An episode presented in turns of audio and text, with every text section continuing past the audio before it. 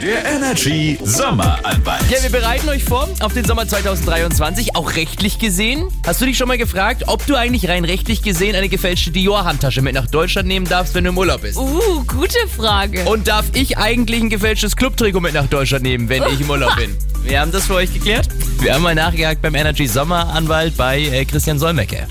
Das mag den ein oder anderen wundern, aber es ist nicht verboten, gefälschte Markenware im Ausland zu kaufen und für den Privatgebrauch nach Deutschland mitzubringen. Von Privatgebrauch ist bei Flugreisen bis zu einem Gesamtwert von 430 Euro auszugehen.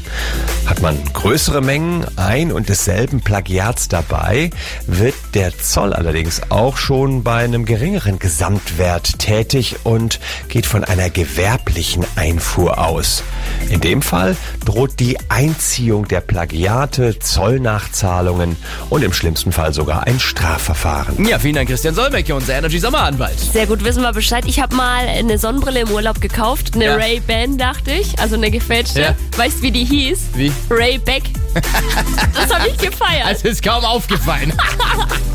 so, hier ist Energy. Einen schönen Start in den Tag. Wunderschönen guten Morgen. Morgen.